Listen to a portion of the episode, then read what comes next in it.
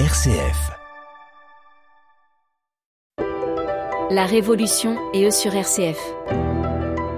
Bonjour Anne-Marie. Bonjour Pascal. Ah, Anne-Marie, l'école à Cleveland est trop petite. Alors que va faire Ernestine Nardine? En 1862, elle cherche un autre local qu'elle trouve rue Franklin.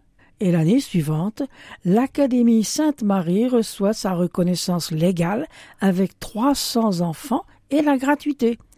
Et dans la ville, plusieurs paroisses confient leurs écoles aux filles du cœur de Marie.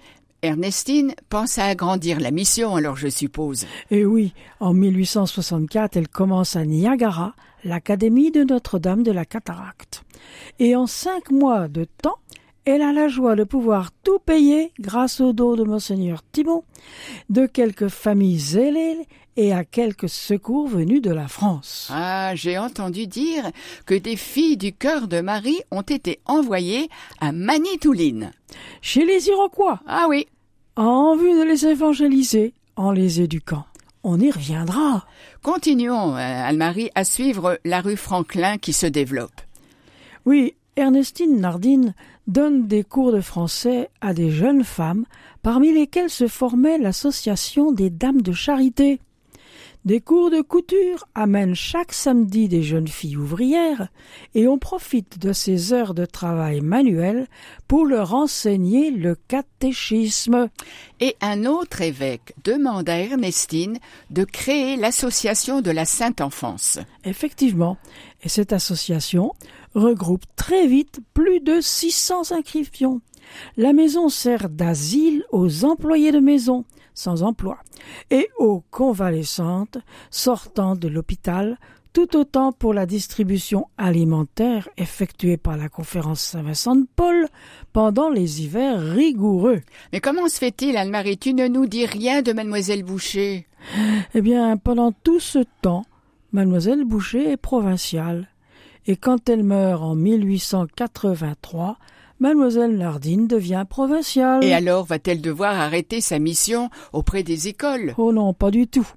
Ernestine tente d'assumer à la fois sa mission d'organisatrice et d'animation spirituelle pour faire face à la concurrence des écoles de l'État, elle sent la nécessité de donner aux jeunes institutrices une formation spécifique et c'est à Buffalo qu'elle crée une nouvelle école normale, l'Académie Sainte-Marie, fondée en 1862 qui deviendra Nardine Academy.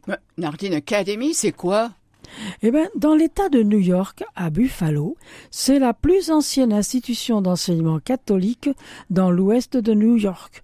Nardine Academy comprend un collège préparatoire, une lycée, une école primaire et une section Montessori. Bon, Anne-Marie, puis-je te faire un petit écart pour te dire que c'est là que j'ai découvert mon attrait pour la Société des filles du cœur de Marie? J'y suis allée plusieurs fois, car j'avais rencontré une dame qui était à Buffalo avec sa maman veuve. Loretta était une des animatrices à Nardine Academy en Montessori. C'est elle qui m'a donné le nom de la supérieure à Car à ce moment-là, j'habitais Chicago.